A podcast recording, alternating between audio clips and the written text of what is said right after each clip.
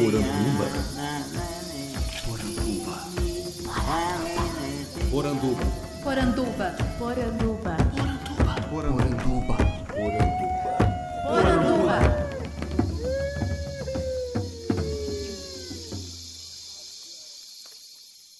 Bem-vindos à nossa Poranduba, o podcast sobre as histórias fantásticas do folclore brasileiro. Eu sou Andreoli Costa, o colecionador de sacis, e serei seu guia. E hoje eu tenho o prazer de receber aqui em Porto Alegre a Jassanã e a Paru, filha dela, que são da Aldeia Velha, no sul da Bahia, da etnia Pataxó. Nós vamos conversar hoje sobre toda essa grande experiência que a Jassanã tem como parteira e pajé. Então, Jassanã, tudo bem? Tudo bem. Eu me chamo Jassanã, eu moro na Aldeia Velha, já há vinte e tantos anos, e estou aqui, conversando aqui com o povinho daqui, só parece que já é uns parentes meus, de muito tempo.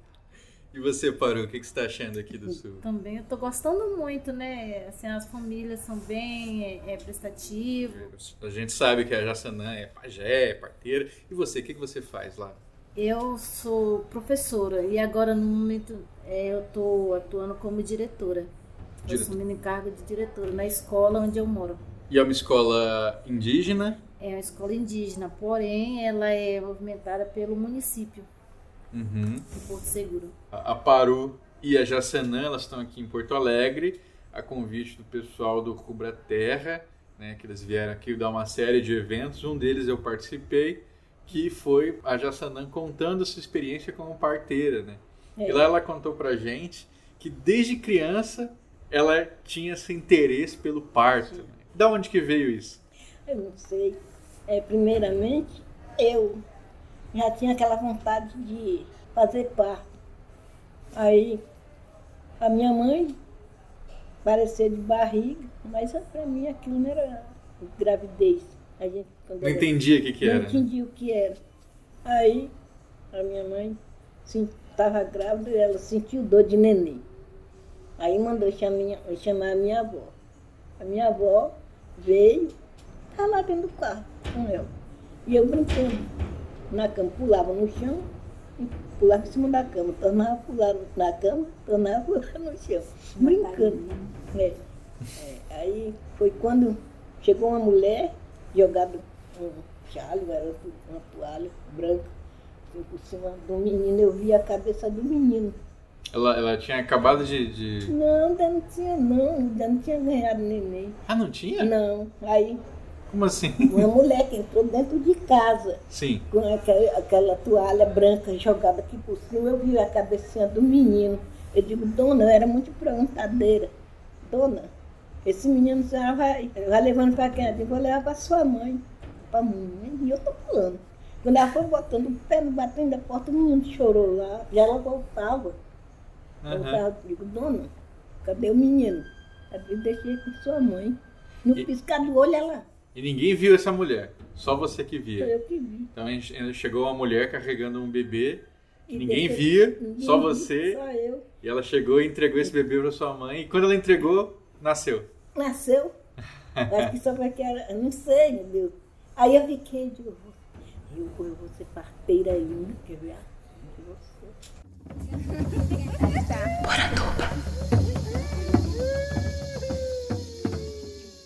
Minha mãe morreu, já há não sei quantos anos, morreu. Aí eu fiquei naquela lembrança de fazer parto, né?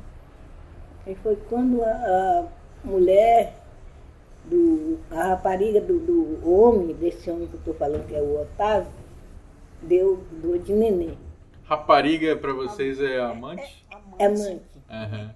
Aí, aí a mulher dele chegou e disse, Maria, vai buscar a dona Conchinha para fazer o parto de América. Que era. Ah, mas o, o cara, ele tinha mulher e tinha uma amante e a, e a mulher tudo sabia. De casa. Morava tudo Sabia, junto. tudo junto. morava tudo junto. Eita. Aí, aí eu corri e fui buscar essa mulher. Aham. Aí cheguei lá e digo, dona Conchinha, é, minha madrinha mandou vir aqui para a senhora ir lá fazer o parto de Dona América. Ela disse, eu não vou não, que ela é moça. Eu voltei. Voltei e dei o recado. Eu digo, eu faço parto. Meu Deus do céu. Eu nessa idade, 12 anos. 12 anos. Sim. Eu digo, eu faço parto. Aí a, a minha madrinha disse, não, minha filha, você não pode fazer parto porque você está com 12 anos. Eu digo, eu faço assim mesmo. Elas não deixaram. Ela que foi fazer o parto da, da mulher. Uhum. Aí ela ganhou o neném. Eu sei que eu fui crescendo. E como é que era aquela história da pedra de sal? A pedra do sal. Aí quando a mulher custa ganhar neném, que a, a, a dianteira é grossa. Ela é grossa, aí está custando rebentar a dianteira, chega, pega a pedra de sal, com nada desse tamanhozinho, vai ali na dianteira, brisca ali, vai. Nasceu. o menino vem na, na força da água, ele nasce, tem vezes que demora um pouquinho, mas também ele vem. Tem umas que rápido estoura, tem outras não, que é muito grossa Uhum. é, a dianteira. Aí com 20 anos eu realizei meu caso, fiz o primeiro parto. Qual idade você tinha quando você teve a primeira filha? O primeiro filho estava com 16 anos. E como é que foi esse parto pra você? Foi Ah. sofrido? Foi... Eu sofri, porque eu não sabia nada, né? É, não sabia, para mim, é, nesse tempo, ninguém dizia nada como era que ganhava neném, nem nada. Para mim, partia a barriga. Abria a barriga no meio, saía a Porque criança. a gente não tem assim um sinalzinho na barriga meio escurinho. É, provavelmente que- quando a mulher tá grávida, né? Fica É, bem aquela isso, linha assim de. Pois é. Aí que eu pensava que era assim, porca. Porca, pensava que porca paria, era ali, entre um peito e outro ali, aquela pega de Ah. peito. Ah, a porca!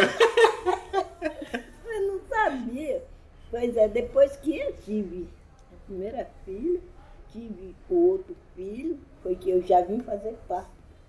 Uhum. E aí eu vim aprender como que fazia parto.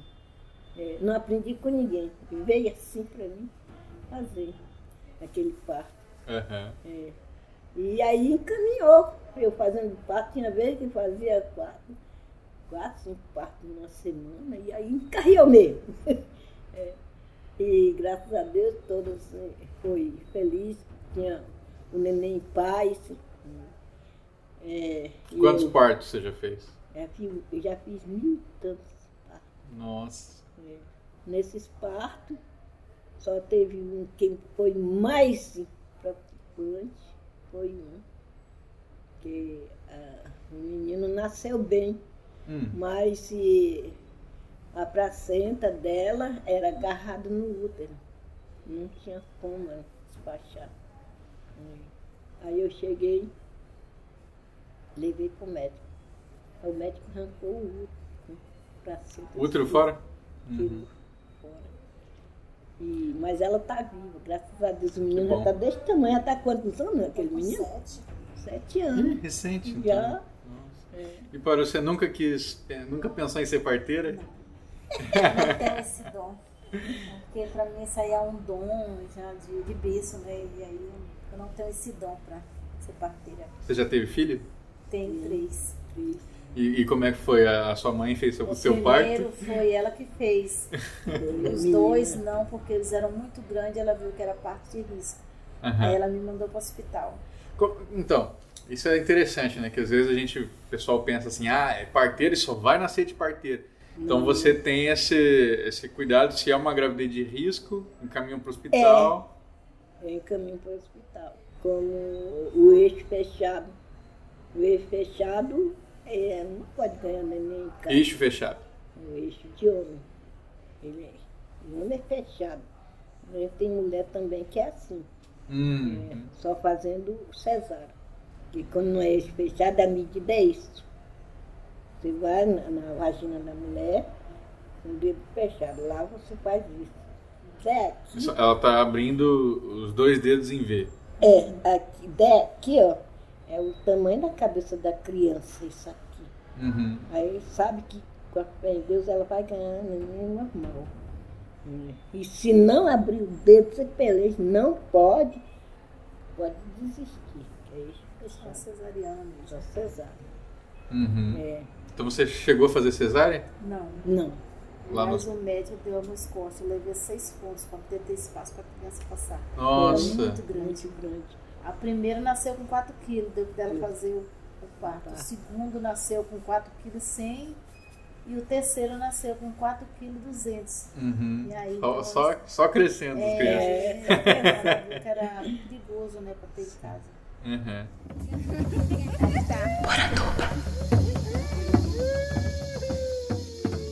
Queria que você desse aquelas orientações para as meninas lá que você deu sobre quando a regra vem, É, para que elas não sintam dor, né, para que veja tudo bem. O que, que elas precisam evitar? é não comer certas comidas e nem também assentar no lugar de quem tem cólica, nem vestir a roupa de quem tem cólica. Porque se vestir a roupa de quem tem cólica vai pegar.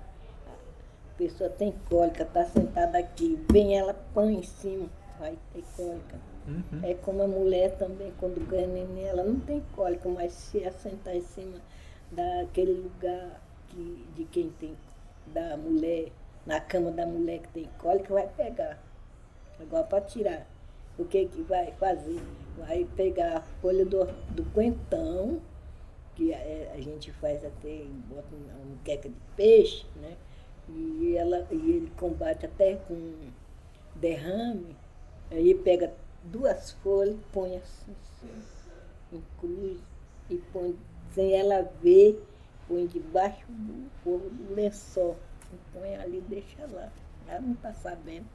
Ela, no lugar que ela deita. Arranca para nunca mais ter. Não, né? É, quando for lavar, já tirou, jogou fora aquela folha. Não Então, precisa tá- nem falar. Não, não interessa falar. E ela não vai saber, não, porque tirou, jogou fora. A simpatia Ela para tirar a cólica. para tirar a cólica. E, e comida, você, que comida que não pode comer?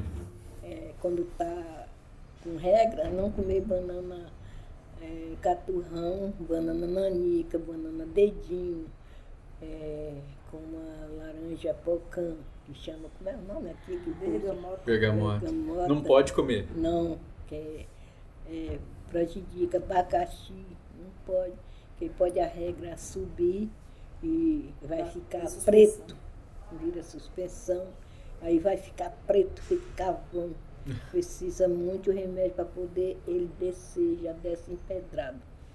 Isso é aquele, como que é aquele pedaço de carvão. Uhum. E pode ser que até quando voltar, já volta até com A hemorragia? Pode hemorragia. até dar hemorragia. É, Hemorragia. E, o, e não passar por cima de, de sujeira? Passar por cima, nem passar por cima de sujeira quando está assim, Menstruada. misturada. Não passam por cima de Cocô de É, cavalo. Semente de abóbora. semente de abóbora, casca de banana, é, é, caroço de quiabo, pó de café, espujo de cavalo, não pode saltar por cima, corda de cavalo, ainda mais quando a mulher está grávida, isso é um perigo. É danado às vezes até para saltar por cima, de, por cima da corda de cavalo. Ali ficava um ano com barrigão sem ter a criança. Nossa. É, era o jeito de fazer cesárea para poder. E evitar de passar por cima dessas coisas que ela falou, né? É, a gente evitar de passar por cima, poder não criar é, é, mioma, outros falam cisto, Uhum. para evitar de criar cisto. Porque quando a mulher está menstruada, ela está de corpo aberto, está de espírito fraco. E aí pode causar mioma. E se encostar na planta? Também. E também não pode colher as plantas, porque a gente está impura. Uhum. Nosso espírito está fraco e impuro, a gente não pode colher nada. Porém, na nossa, nossa aldeia lá, é, minha mãe não deixa a gente tocar em nada de planta. Ah, é? Nem passar por debaixo. E também ela não gosta que a gente vai na mata, que aí você costuma trilhar as matas. Quando tá menstruada. Isso, isso, então a gente não pode ir na mata porque é de insetos, somente lagarto, nem fazer xixi em qualquer lugar também. É, se fazer xixi, às vezes em algum lugar ca- cava a terra e faz xixi com a terra. E enterra depois, né? terra. É, pra Não deixar rastro. ela não vir se banhar naquele sangue, senão vai engravidar a mulher. A mulher é um, um vaso muito fino. Uhum. né? A irmã do meu irmão, é, ela foi por mãe tinha daquele jeito, aí ela, a largata, mãe de chauinha, é um tipo de largata que é grande assim, quase 70 A mãe centímetros. de um Nossa. filho de Centímetros, cachorro. né? É. Dessa grossura assim. Credo, que É, nossa, é da moda um filho de cachorro. Aham. Até o, o chiado dela é feito um, um, um de jeito de cachorrinho pequeno. É. Aí ela foi pro mangue, quando ela deu as costas, a mãe de Shaolin veio se banhar no, no rastro dela, no rastro, só no rastro. Aí o rapaz que vinha atrás viu ela se banhando, se rolando na- no rastro. Aí ele jogou ela pra lá e disse, disse é isso, foi Ana que teve aqui. E ela apanhou, apareceu de barriga e ela não pôde ganhar esses essas largatas. A largata morreu. A mulher morreu Morreu. porque engravidou da lagarta. Foi. Não fizeram remédio, pensando que era gravidez mesmo, era um menino, Aham. era E era Ixi. E era virgem. e ela era virgem. Aí morreu.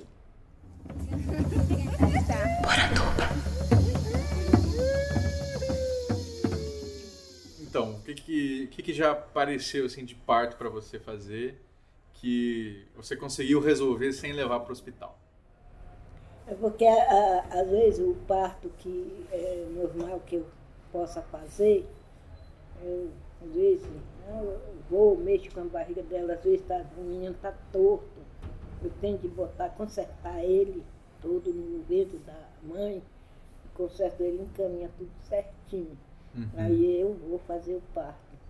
Dou massagem, dou banho de Uhum. folhas, dou massagem com folhas. Aí o menino vai cada vez mais tendo força. Uhum. né? Eu, eu- eu sei que você, você usa um defumador, né? É, O que, que tem no defumador? é, a- da primeira criança, a gente dá defumador de semente de coentro, coentro Uhum. miúdo. É, e aí dá o defumador. No tempo que eu fumava, eu dava defumador com o próprio fumo, aquela fumaça. Você puxava do cachimbo e soprava. Era, soprava. Você não fuma mais. Não, Uhum. hoje em dia eu não fumo mais. Você canta, você reza, o que, que você eu só faz? faço rezar em espírito. Rezar em espírito, não- É. sem falar nada. Não.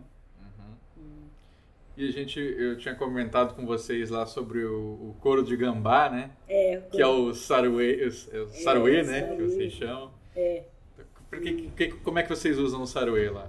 o saruê a gente usa a banha. Eu uso a banha. Porque a, o saruê ela para sem dor. Aí usa a banha, passa da barriga da mulher, na escadeira, que é para poder abrandar mais as dores e o menino caminhando. Uhum. Já chegou a usar então o saruêzinho? Já. já. E conta pro pessoal como é que é a história do, do saruê.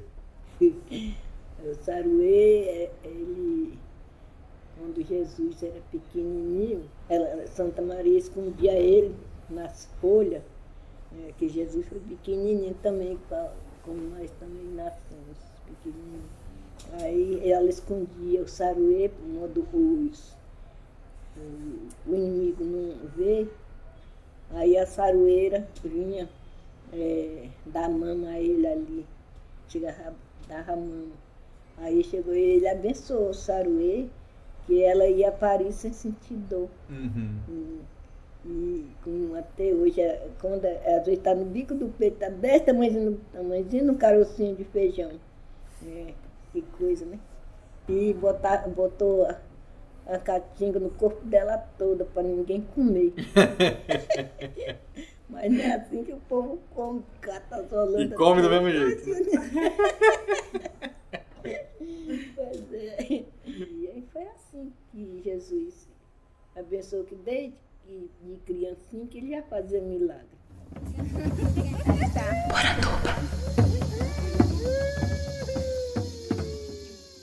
Como é que chegou essa religião católica para vocês assim? Vocês falam bastante de Jesus. Quando vocês falam em Deus, às vezes usa como se Tupã. Tupã-Aré e Deus, né? Como é que É. chegou isso lá?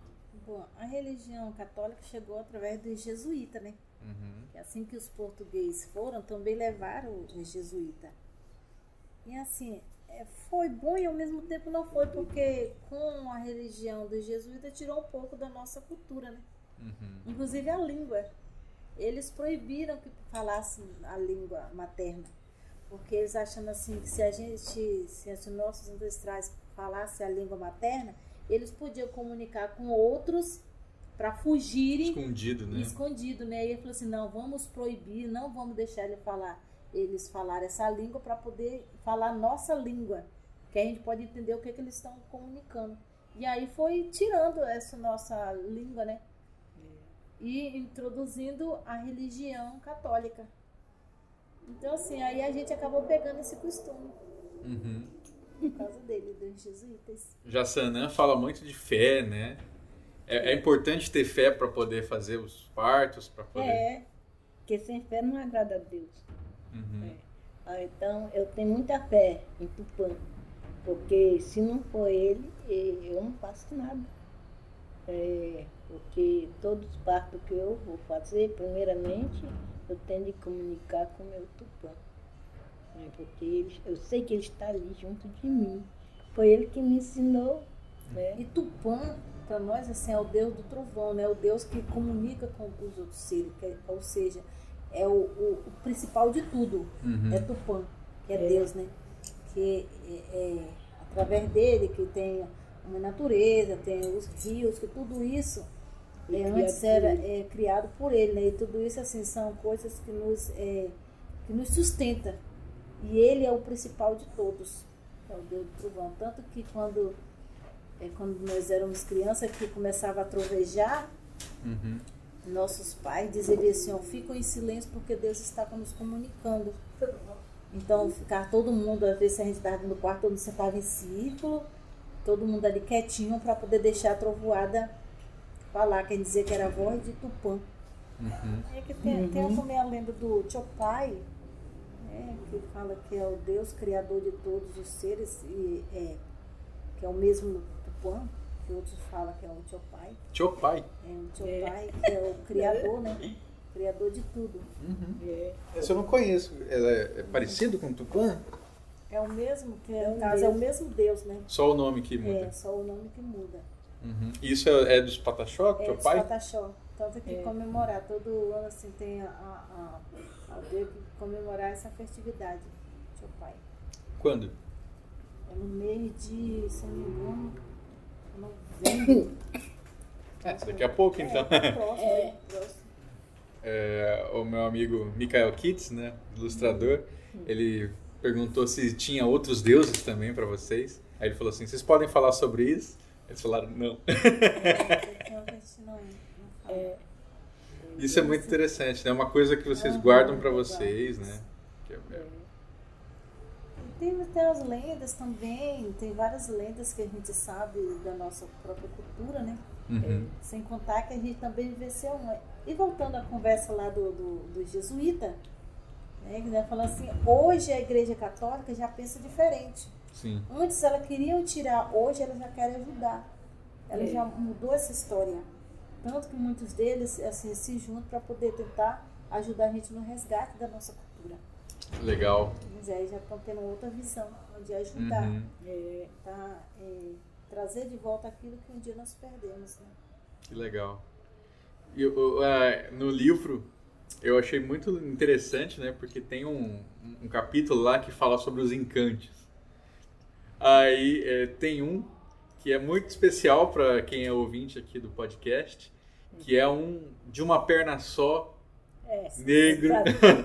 Como é que é essa história? É, meu irmão foi pescar numa cachoeira. Essa idade tinha uns 15 anos. Aí ele tá é, meio-dia ele viu fazer chance e não ligou. Aí quando pensou que tornou gritar mais perto, chance. Aí quando pulou aquele frango, nossa. Vai vermelho, saci, só com a perna só. A pereba dele dói, dói, dói, dói, dói. Assovio, né? É, é tem, tem um passarinho que sube assim Banheca, também. assim. Banheque e peixe frito. Peixe E é frito. medonho pra assombrar a gente. Uhum. Aí ele Seu irmão viu então? viu. Aqui, todo pretinho, com os olhos vermelhos. Ele é que largou o pindão, ele largou o peixe, corre. E era pequeno? Ele é o... Ele tinha uns 15 anos. Não, o, o Saci. Grande. Grande? Era Meio grande. metro, né, altura? É, Era, grandão. Meio Só com metro. a perna. Aí ele correu. Aí pra ele, o bicho ia atrás dele, via as unhas dele direitinho, bater no, na- na- no barro, né? Aham. Na estrada. Corre, corre, corre, assim, base de um, uns dois quilômetros.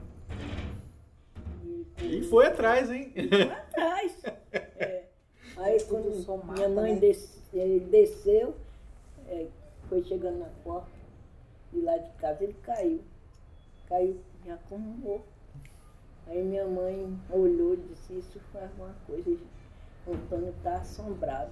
Ela conheceu logo, né? Aí ela pegou ele, pôs em cima da cama, deu de fumador, reza- rezou ele, e aí ele ficou morto. No outro dia que ele veio ficar em si. Aí ela perguntou, Antônio, o que, que você viu lá na cachoeira? Que você foi chegando aqui e caiu. Disse, mãe, eu vi um, um bicho é preto e gritar só assim. Gritou três vezes quando pulou, na derradeira vez pulou aquele frangão preto, né, com os olhos meio que duas brasas de fogo. Aí disse assim. E vocês falam Saci mesmo. Saci. Ela fala saci, eu tô chamando Chama de Sonsinho. sonsinho. Som sim, né? É. Engraçado. A minha mãe, nós tratou peixe, desde criança que ajudava minha mãe. Aí nós tratou peixe, cada peixe, aí jogava numa torceira de cana, bambu, era ficar nas cananas grossas. Assim, aquela torceirona grande. Ela jogou a escama com tripa de peixe de trás dessa torce de cana. Quando foi de noite, ele gritou, no aceiro da mata, assim. Aí ela prestou atenção e gritou de novo já, de trás da torta de cana. Aí, só assim, a pereba dele, dói, dói, dói. E mamãe disse, Maria, quando ele disse, Maria já lhe zoava lá no aceiro da mata. Que rapidez, né? E essa pereba que ele canta? que sabe? Ele tem uma, uma machucada? Não sei, isso uma perna só, às vezes é, porque dói às vezes no lugar que. A história do Sacês fala de, com- eles contam que foi originado assim, que era um, um neguinho malvado. Com todos os animais ele fazia malvadeza, né? Era. Aí ele já ficava na beira da estrada, quando ia passando um animalzinho, ele passava a perna, o bichinho caía, se machucava, aí pra ele era uma graça. Aí certo dia, né, vinha um elefante bem devagar, ele falou assim, eita, olhou pro elefante, falou assim, eita, ali vai ser uma queda daquela, Ih, mas eu vou rir muito na hora que eu ver aquele gigantão cair. Aí ficou lá esperando, aí veio o elefante na mansidão. Aí na hora que o elefante botou a pata, ele colocou a perna para tentar derrubar o elefante. Na hora que ele colocou a perna, o elefante pisou em cima da perna dele e esmagou. Ah, por E aí, aí esmagou a perna dói. dele e aí ele foi maldiçoado pelos outros seres, né? Que protegiam os animais. Ele foi maldiçoado e daquele dia em diante ele se tornou um ser ruim para alguns, né? Aham. Se tornou um ser ruim e, e sempre ele se questionava dessa ferida dele. Caramba, eu nunca ouvi isso. Isso é muito legal. Só uma perna e a outra caiu, ficou E ficou machucada. isso. E aí sempre ele se queixava. E pereba Que legal. é. E você já, você já viu alguma coisa também? Eu já ouvi o grito da caipora. E Uhum. também o grito do que os pessoal fala que é bicho homem, né? Bicho homem. Você- da caipora fala assim, um dia, uma noite de lua, nós morávamos assim, uma extensão de mata, e, e eram três, três irmãos que moravam, era meu pai e meus dois tios, né? E é sempre noite de lua, meu pai pegava é, a empim, quem fala mandioca, né? E fazia uma panelada de cauim Uhum. e chamava meus tios pra gente comer, tomar aquele cauim e fazer aquela roda de conversa, né, na, na cozinha da nossa casa. E aí, nesse dia, veio, ele- assim ele fez, né, aquela panela de cauim, nós concentramos ao redor da, da fogueira, começamos a contar história. E quando por umas sete horas da noite, né, falou assim, agora vamos dormir, que a gente começava cedo, né, a roda de história começava lá após cinco horas, quando foi sete horas que tava tudo escuro, que a gente não tinha energia, não tinha nada disso, né, usado candinheiro, né, os falam de candeia. é, que era usar, botava gás, né? E aí quando lá com as sete horas a gente ia encerrar, porque como era perto da mata, a gente tinha medo também de onça, né? Porque não via. E aí, depois contamos história, tudo, tomamos o cauim, teve as brincadeiras, que meu irmão sempre fazia brincadeiras para poder assombrar a gente, né? Aí ajeitamos a cama e fomos deitar na sala, né? Forrava assim uma esteira bem grande. Você sabe o que é esteira? Esteira é tecido que é lá a gente usa o, o, o- a gente usa taboa, que é uma espécie de, de, de plantas aquáticas que a gente usa para fazer Você esteira. né? emenda uma na outra e depois faz pra deitar, Isso, assim. aí a gente fazia, forrava na sala e todo mundo deitava ali. Tava todo mundo quietinho ali, já quase com sono. Aí de repente a gente ouviu o grito na mata é, rodando, falei assim, vai vendo, vai vendo. Aí uma coisinha respondia, Scar. Aí tornava, vai vendo, vai vendo. E tornava a responder, Scar. Aí eu falava, mãe, o que é isso? Ela falou assim, é a vovó que está visitando a mata, tá tocando a boiada dela. Aí gente ficava quietinho ali, aí aquilo foi, parece que ia rodando, a mata assim, até sumiu. Dizem que, o, que a caipora, ela, ela monta nos bichos, né? É, diz que o, o, o animal predileto dela é o catitu, ou o porco do mato, né, que o pessoal fala. A gente chama de cateto lá. Isso. ou, ou ela costuma ir na frente, no da frente, ou no último. Aham. Por isso, se os caçadores estiverem caçando, encontrar um- uma, uma vara de, de catitu, nem é bom ele atirar nem no primeiro nem no último. Nunca é bom, porque em um dos dois ela está. Aham. Porque se ela estiver ali, eles podem atacar, e se a pessoa estiver sozinha, pode até matar. Então, assim, aí sempre é, essa é a, a- o animal predileto dela. É os catitu, que ela gosta de dar muita. Que é o mesmo, que a caipora é o mesmo curupira, né? Uhum. né? Que eles falam, né? O curupira. Eu até achei engraçado ver isso, porque são poucas histórias que eu conhecia de caipora que é fêmea. Pois é, Que às é vezes eu já ouvi falar muito de caipora macho. Eu até perguntei pro meu avô, meu avô é do Ceará, eu falei, vô, e caipora, é macho ou é fêmea? Ele falou, sei lá, rapaz, nunca vi o rabo dele. Pois é, caipora, É o mesmo, E tem é o a mesmo caipora. curupira. Acredito eu que É. a, cai- a, a fêmea a gente chama de caipora e o macho é curupira, né? É. Os dois são iguais, são o mesmo ser. E os pezinhos é pra trás. Da caipora é pra trás também. O curupira também é a mesma coisa, o cabelinho vermelho. Uhum. Eles têm o pé pra trás pra poder enganar os caçadores. Por onde vê a pe- pegada dele, imaginar que ele foi pra lá, mentira que ele tá pra cá. Pra poder sempre enganar. Pra onde o eles pé dele é foram. para Não é que nem o nosso que é para frente, o dele é para trás. É, é. É, A pessoa pensa que ele tá para lá, não fica que tá para cá. E, Que o e outro tá- dia também, né, mãe? A gente ou- eu ouvi o grito do bicho homem, que a gente fala que é o bicho homem, né? Que é um ser Que também, que, a que gente- é que é um ser grito. também assim, sobrenatural, que a gente não sabe o que é, né? Aí eu tava brincando em cima da cama, eu tinha idade mais de que uns cinco anos por aí. Aí tava brincando, né? Pulando na cama, minha mãe, né, minha mãe mais meu pai deitado, e meu irmãozinho caçula também, eu brincando ali, pulando, pulando. De repente eu vi aquele grito na mata, gritar aquele grito bem forte, assim, parece de um homem bem grande. Gritava bem assim, ei! Só aquele E grito as grosso, meninas agudo. Aí eu parei, aí tornei a ouvir gritar aquele grito bem grosso, assim, e alto, gritando, ei!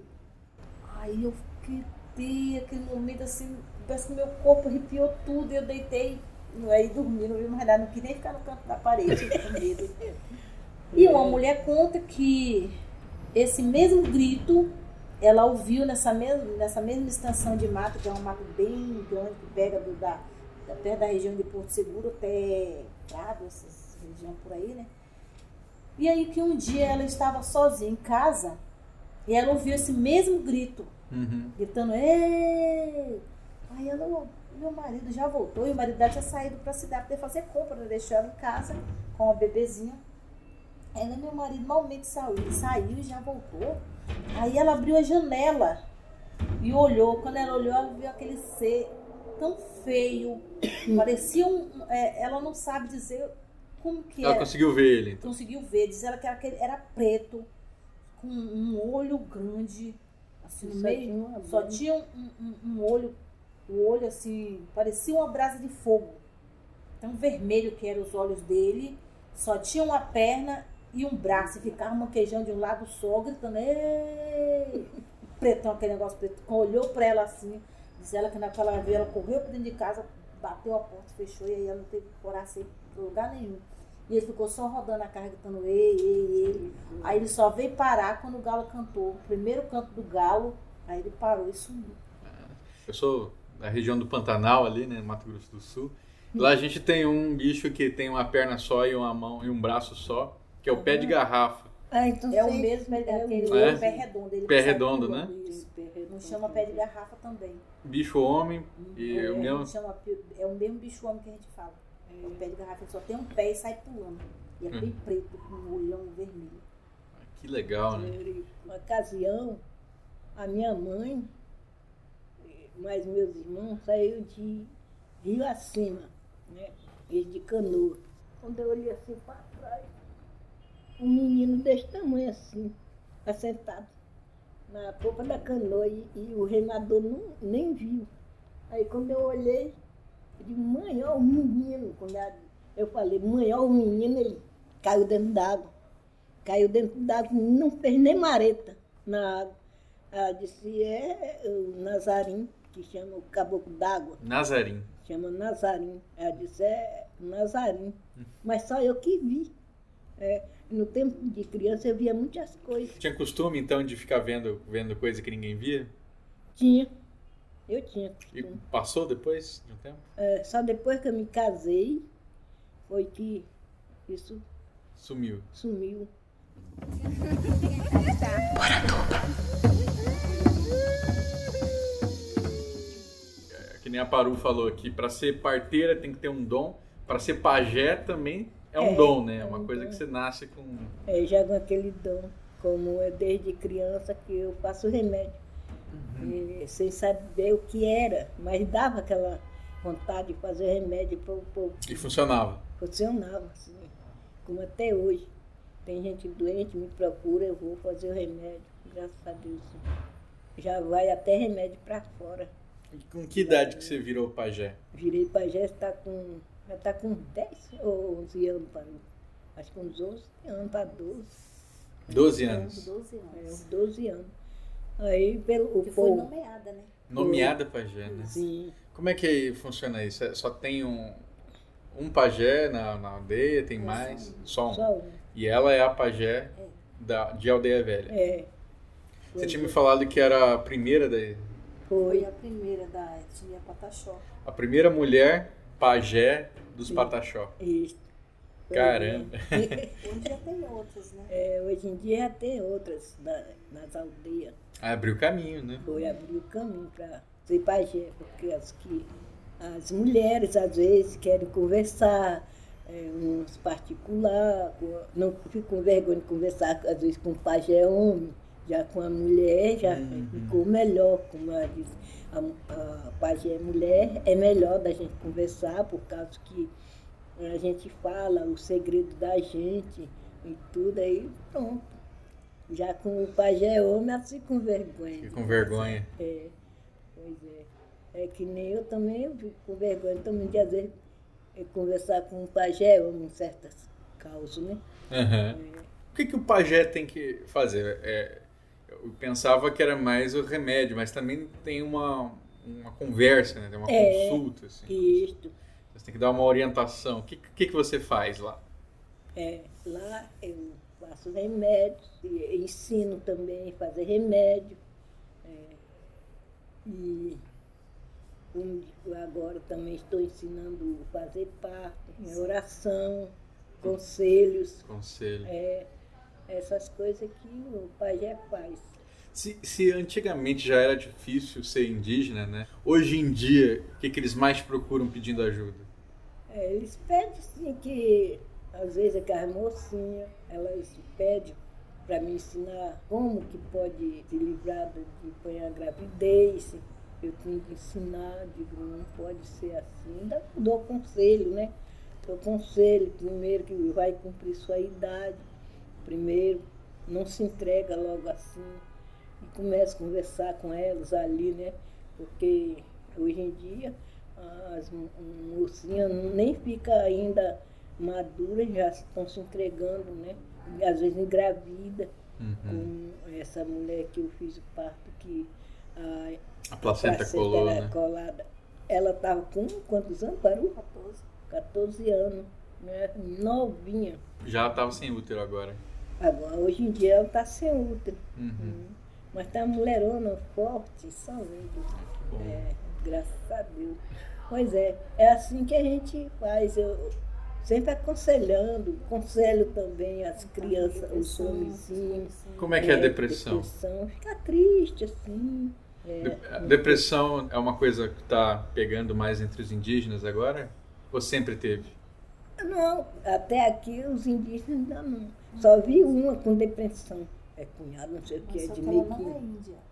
Ela não é índia, ela não. é casada com um. Hum, é mesmo, rapaz. Ela não é índia. Agora que. Hum, pois é, ela não é índia. Quem é índia era o marido dela. Agora que eu tô lembrando. Assim, pessoas Ela de teve. fora, né? Que a gente É. mora perto da cidade, pessoas da cidade procura ela, ver tá com, com um princípio de depressão. Aí Uhum. procura ela para poder aconselhar, né? E, ela, e fazer oração também. Fazer oração. para poder é, evitar aquele mal, que a gente fala de depressão, é um espírito maligno que está apoderando da pessoa. É. E aí ela faz oração e aconselha, as pessoas conversam e eles melhoram. Melhor. Uhum.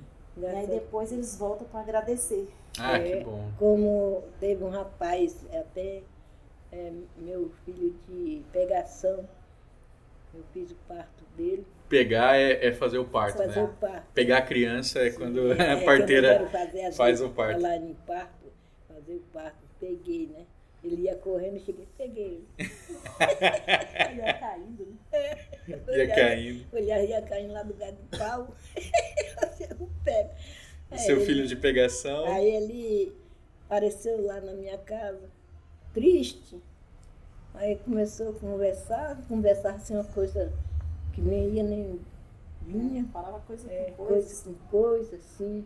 Aí eu cheguei, pus a, a mão na cabeça dele, comecei a orar. E aí ele pediu para deitar, botei ele para deitar, deitou. Quando ele levantou, já foi com outro. E tá até hoje, graças a Deus, que não, Hoje mas ele é músico. hoje Ah. em dia ele é músico. Que legal.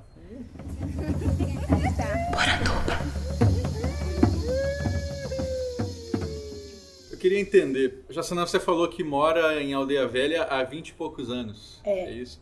Então antes vocês não eram de lá. Não, eu nasci em Barra Velha, que é a- a mãe de todas as aldeias. Uhum. E hoje em dia eu estou morando na Aldeia Velha. Ba- Aldeia Velha foi dado esse nome de Aldeia Velha porque logo na chegada dos portugueses, lá era uma aldeia, né? Já era dominado por, por índios, né? Que na época não era chamado de índio, era chamado de tapuio. Hum. E era tudo já tomado por eles, né? E aí é, os antropólogos fizeram umas pesquisas e constatou que em 1514, por aí 1515, lá já era uma aldeia. Mas com a chegada dos portugueses, eles dividiram as terras, cada um foi dando suas extensões de terra, foi tomado pelos fazendeiros, e os indígenas que ali habitavam, eles retiraram e foi colocado na, num espaço chamado Bom Jardim, que é Barra Velha.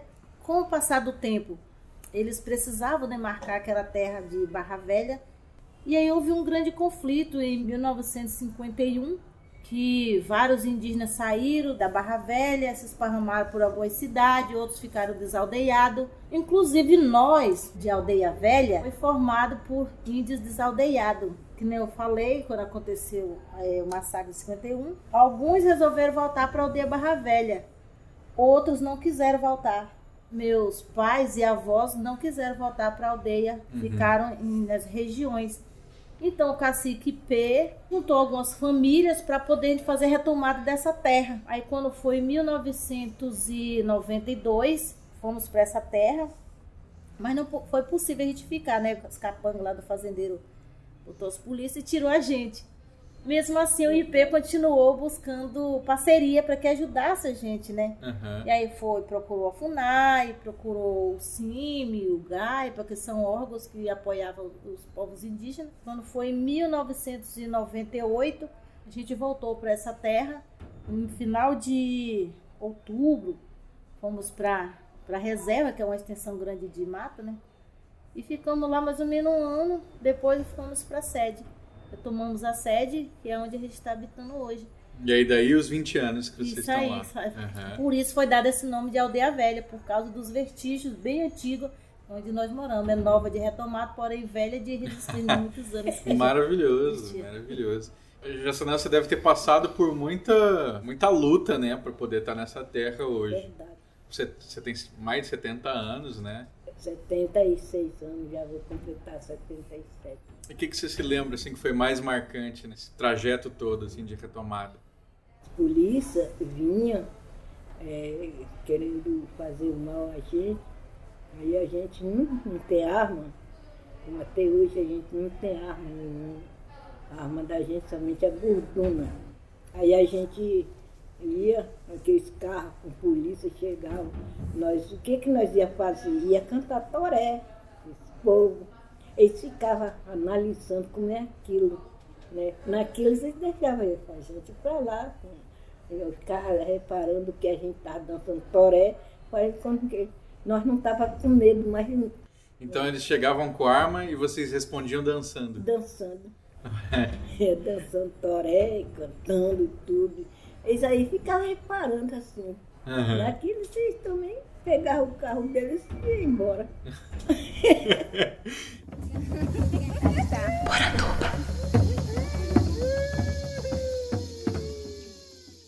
A Jaçanã tem um livro muito legal, né, que foi escrito a partir das memórias dela, ela contando para uma, uma escritora. E vou botar o link para vocês aí acessarem o livro depois, comprarem ele. E tem uma, umas passagens da sua infância que desde criança você já estava fugindo de tiro, né? Já polícia, de violência da polícia, né? Isto. Como é que era isso? assim, quando é, eu estava na, na faixa de uns seis anos por aí, aí um, um dia, à tarde, assim, mais cedo que uma hora dessa, mais tarde que uma hora dessa já, aí quando eu olhei na paladeira da casa da minha mãe, eu, che- eu vi um bocado de gente descer, mas não sabia que era índio ou não, né? Eu era pequeno. Nós tínhamos chegado de viagem também, né? Eu tinha- A mãe tinha ido fazer uma farinha e nós chegamos para nossa casa com muita chuva. Aí ela mandou eu ir pegar água, eu e meu irmão. Aí nós descemos para o corro pegar água. Aí foi quando nós chegamos na beira do rio, aí quando eh, nós vimos tiro. Tá, tá, e os tiros, o chão passava pela cabeça da gente. Tchim, tchim. Eu digo, eu digo, oxe, quem está tirando assim? Que tá mesmo, vamos cair no mato. Eu digo, eu não, eu vou levar água para minha mãe. Diz, não, minha irmã, vamos cair no mato. Nós jogamos o bambu para lá, que nós, de tão grande que nós era, pegava água no gomo de bambu. É. Aí nós jogou para lá e nós caímos no mato. Aí corremos, corremos por dentro do mato. Quando chegamos na, confrontando a farinheira do meu tio, que de lá da ladeira eu olhei e digo, ah meu Deus do céu, lá vai a mulher de meu tio Ercílio. Ali tá cortada a cabeça dela, tá correndo sangue. E estava machucada ela? A- As polícias cortou a cabeça dela com um facão. Foi. Mas cortou a cabeça, Cortou quer a dizer, cabeça, machucou. Se machucou. Deu um palhaço assim na cabeça dela. Aham. E aí eu vendo a- aquele sangueiro correndo na roupa dela. E eu de cima, assim, Por que, que eles estavam lá, a polícia? a polícia querendo matar os índios.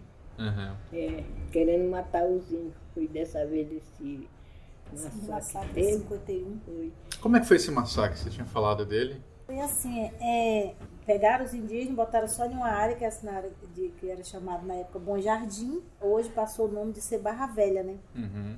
Na época, juntou um grupo de liderança e foi até o Rio de Janeiro para poder tentar demarcar a terra, Sim. que não era demarcada, né? Então tava a risco assim de fazendeiro tomar. Então eles queriam assim, ó, ter algo concretizado para ter segurança daquela terra. E eles foram mais ou menos quatro, uns quatro lideranças da, da aldeia, junto com o capitão, que hoje a gente chama de cacique, na época era capitão. Ah, é? É, Chamava de capitão, que engraçado. era, era capitão. Aí foram até o Rio de Janeiro para conversar com o governo, para poder mandar pessoas para poder demarcar a terra, né? Sim. E aí, lá em meio a essa conversa, dois ladrões ouviram a conversa deles. Assim que eles saíram, esses dois homens, todo, sabe, como se fosse pessoa assim, de, de Era- confiança. Eles falaram que eram de- demarcadores, né? De- isso, demarcação de terra. É, ah, eu soube que vocês estão querendo demarcar terra, a gente, a gente pode fazer isso, nós somos grão-messor e tal. Aí eles confiaram.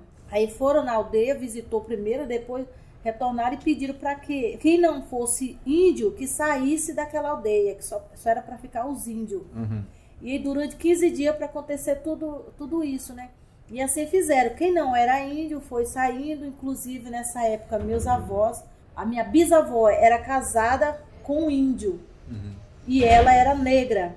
E meu avô é, saiu uma mistura de negro com índio, porém era casado com a índia. Pai da Jassanã parte de ou de pai? pai. Pai de parte pai. de pai. Na, na parte da minha mãe, ela morava, porém não era dentro da, da aldeia, um pouco na, é, na redondeza, né? Só meu, meu pai, meus avós que moravam dentro da aldeia. Aí eles tiveram que sair por conta da minha bisavó, que era negra. Sim. Eles saíram. E os que ficaram, é, os dois ladrões fizeram dos indígenas refém. Aí pegaram os indígenas, botaram para saquear vendas que tinha nas próximas, de Nossa. Itamaraju, nas regiões. Aí levaram aquele grupo de índio e falaram: vocês vão ter que roubar tudo. E se vocês não roubarem, a gente mata. Cada um com a arma em cima deles. E eles, e eles ficaram sem saber o que fazer, eles tinham que roubar. Aí começaram a roubar nas regiões e, e eles aí, e começaram a brigar com os outros. Eles botavam os índios para poder é, matar os, próximos, os próprios índios da mesma etnia, porque o objetivo deles, pelo que a gente vê, o objetivo dele era tomar a terra. Então eles queriam acabar com aqueles povos para poder ficar com a terra. Uhum. E aí, em meio a tudo isso, aconteceu esse grande massacre. Foi quando é, a notícia foi para a delegacia de Itamaraju, né? Junto com a de Porto Seguro. E aí, quando as polícias chegaram, já foi batendo nos índios que estavam ali, já foi batendo. Eu pegava, os amarrava a mão, fazia como fazia com os escravos, né? Amarrava Sim. a corda e fazia aquela fileira de índio com a mão para trás, amarrado, e um carregando o outro, que as pessoas mais idosas botava a mulher para montar nas costas do, do senhor, eh, eh, como se fosse cavalo. Nossa. Quando ele cansava, ele montava nas costas dela e batiam, matavam criança. Eh, as mulheres grávidas fizeram um grande fogueiro para poder esquentar a barriga, para tentar matar a criança que estava no ventre. E com isso, com todos esse massacre que aconteceu, teve pessoas, que muitos morreram por conta disso, né? Eh, mataram a tiro, mesmo a própria polícia acabou matando alguns. E por conta de tudo isso aí acabaram se esparramando, né? Saindo da, da aldeia. Muitos saíram. No final de tudo, conseguiram pegar esses dois ladrões. A polícia matou os dois e, e os dois indígenas que estavam sendo refém dele. Porque quando eles viram, acabaram correndo. A polícia pensou que era um ladrão também, acabou Mataram matando. os indígenas também. Você Eles tinha vão- quantos anos nessa época, Jassanã? Eu tava com uns seis anos. Quanto? Seis. Seis. Então era bem nesse período então que você É. de- desse é- estilo que você estava vendo lá. É. E a gente era tão pequeno que não sabia que é, Tava entendendo nada, né? não, Não entendia nada que estava que acontecendo. estava acontecendo. E cá ficou os índios tudo amarrado. Uhum. um salão grande. Aí eles pegaram os índios, amarraram minha mão para trás. E sei que quando eu entrei dentro da casa do meu tio, tá aquele tanto de índio amarrado, outros por dentro do quarto, outros pela cozinha escondido. E os que estavam cá, estavam presos. E eles subiram para da porta. Aí quando foi no outro dia, os que estavam escondidos, meu tio, minha avó, pegou esses índios, eram parentes, aí levaram para outro lugar escondido. Aí quando nós quando nós foi subindo a ladeira, a mesma dita da ladeira que eu vi os índios vim descendo ontem, hoje já vi um, índio descendo cortado também, outro índio. Um- Uma, um- foi um, uma malvadeza.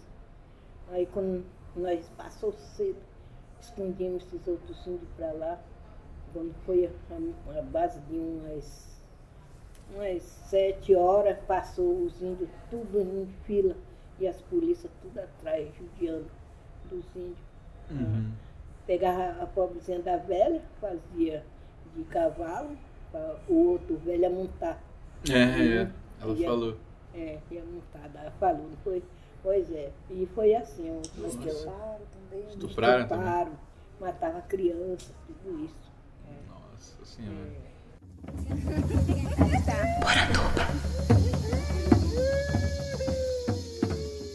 E seu pai e sua mãe? É minha mãe, só tinha minha mãe. Meu pai eu não conhecia. E quando minha mãe foi embora, o meu pai me levou pequenininha nos braços. Não tinha lembrança do meu pai. Uhum. É, E fui criada mais com os brancos. Que minha mãe também faleceu. Então, eu, eu vi essa história e lembrei muito da minha avó. Minha avó, ela é do Paraguai e ela também ela foi adotada por uma família de branco, assim, e trabalhava numa fazenda e era como uma serviçal, assim, né? Era filha adotiva, mas ralava lá na Foi roça. igual eu, oh meu Deus, oh Jesus. Era um sofrimento. É, eu com uns oito anos para dez anos. Aí eu ia para a roça também, é, trabalhar, arrancar mandioca. Eu ia para o cabo da roda, puxar roda, é, feito homem. Puxava a roda que, é, pra quê? Pra moer a mandioca? É, Uhum. pois é. E, e era assim, levantava cedo, chegava aquele fortuna de massa, chegava. É, chegava a doer a cabeça, chegava a doer a cabeça. E fui crescendo, com 12 anos, meu pai foi me buscar em Caraíba, tirou eu do meio desse povo. Quando, quando teve o, o massacre lá, que você tava com 6 anos de idade, você morava. Morava no Rio de Caraíba. Mas você morava já com essa outra família de brancos? ou Não, minha mãe ainda era viva. Sua mãe ainda era viva. E aí ela, ela morreu. Morreu Depois disso? de Barra Velha. Uhum. Hum, E aí você foi morar com. com a Cassi e o Otávio. E eles te, te botaram pra trabalhar lá. trabalhar. Porque se eu não trabalhasse, eu não comia nem vestia. Uhum. É, e assim, menina pequena, mas carregar é, era abóbora na cabeça, o sol quente, para encher um bote. Uhum. Esses botes de, de barro, de tábua, Tinha que encher o que barco encher. inteiro de, de abóbora. de abóbora carregado na minha cabeça. Para ganhar o quê? Um frasquinho de, de extrato, de, de perfume, desse tamanhozinho da grossurinha de meu dedo. Assim. E para mim eu ganhava muita coisa, né? Era criança, a gente não teve. Pra quem não tá entendendo, pessoal, era muito comum na época, né, você pegar essas, essas crianças assim, é, adotar entre aspas, né, e botar elas para fazer um trabalho similar ao do escravo, né? E aí essas pessoas elas ficavam lá e tinham que trabalhar e dar, dar o sangue para poder comer, para poder ter o que vestir, Isso. senão elas eram subpessoas. Apanhava, apanhava. Como muitas vezes eu ia trabalhar doente, com a febre. Eu- Quando eu vinha, o remédio era água, tapeava dentro d'água. Pai, vai tomar banho. Mergulha na Eu aqui, tio, dentro d'água, com febre. Vinha lá com. com- Tem um nome um remédio, tacar na minha pança. E era assim. Deus abençoou que o meu pai, ele eh, recebia carta todo sábado, recebia carta minha, eh, que era para mim buscar. Você escrevia nunca, ele? Nunca mandei Ah, é? carta, Alguém não. escrevia, né? Alguém acho que escrevia eh, e dava a ele, que era para mim buscar. E dava o meu nome, sobrenome, tudo. Tudo direitinho, até que meu pai foi me buscar. Aham. É. E aí ele te tirou dessa família. tirou dessa família. É, graças a Deus. Aí eu né, fui acabando de me criar com ele, com meu pai. É, e me casei com 15 anos. Uhum. né, 15 anos eu me casei. Com um índio também, que era lá de Barra Velha. E aí nós convivimos é 30 anos. 30 anos ele morreu. E ele é o seu E- pai? É o pai de Você é a mais velha? meus filhos. Não. Não é a Só- filha mais são velha? das mais novas. Ah, é. É, todos meus filhos é só de um pai só. Tem, são quantos filhos? Eu tive nove filhos, mas só tenho quatro vivos. Guilherme, é, Maria Raimunda, Maria Raimunda é a Mundinha. é a Mundinha. é Paru e Áureo. Áureo. Áureo é o caçula. Então são dois, dois homens e duas mulheres aqui. É, dois homens e uma mulher. E aí, e agora estou morando em Aldeia Velha e estou muito bem. Ah, que bom.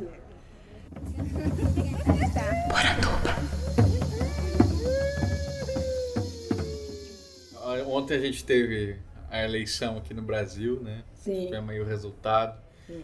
Qual que é a expectativa de vocês para os próximos quatro anos, pensando nessa vivência indígena, né? Que vocês estão tentando manter viva, manter forte. Mas tem que falar isso. Hum, hum, hum. Pra mim acho que não vai ser legal não. Só Não. se caso é Deus mudar o pensamento dele, né? É. Que estão as populações indígenas, né? Mas eu não tô com boa esperança. Uhum. Não, só se mesmo. É, e antes de ele nascer, já existia a força mais forte do que a dele. Né? A força mais forte? É, de Tupã. Porque quando ele nasceu, Tupã já era muito, muita gente. Quem sabe, pode domar o É, coração dele. domar o coração né? dele. Porque Deus é domador de todos os corações. Mas de dizer que ele veio com boa, bom coração, não sei, só Deus. Então, gente, eu queria agradecer. Muito obrigado por ter conversado aqui comigo. Obrigado, Paru. Obrigado, Jassanã. Não, Se quiserem deixar um recado final, eu sei que a, a Paru tem página no Facebook, né? é, então, se quiser deixar um recado aí pro pessoal, acompanhar vocês. Eu só tenho meio que agradecer, né? E assim, deixo um abraço muito caloroso para vocês, gaúchos. Mas, assim, estão muito gratos, são as pessoas muito legal, É, muito bom, legal, pessoas bastante assim, carinhoso. atenciosas. Então, agradeço muito. Obrigado pelo que você veio fazer com todo carinho. Fico muito grato. e um abração, muito apertado. E um beijo. E a gente vai levar saudade lá para Bahia, né? Saudade de Todos vocês, vocês. ali para Bahia. É. Coisa boa.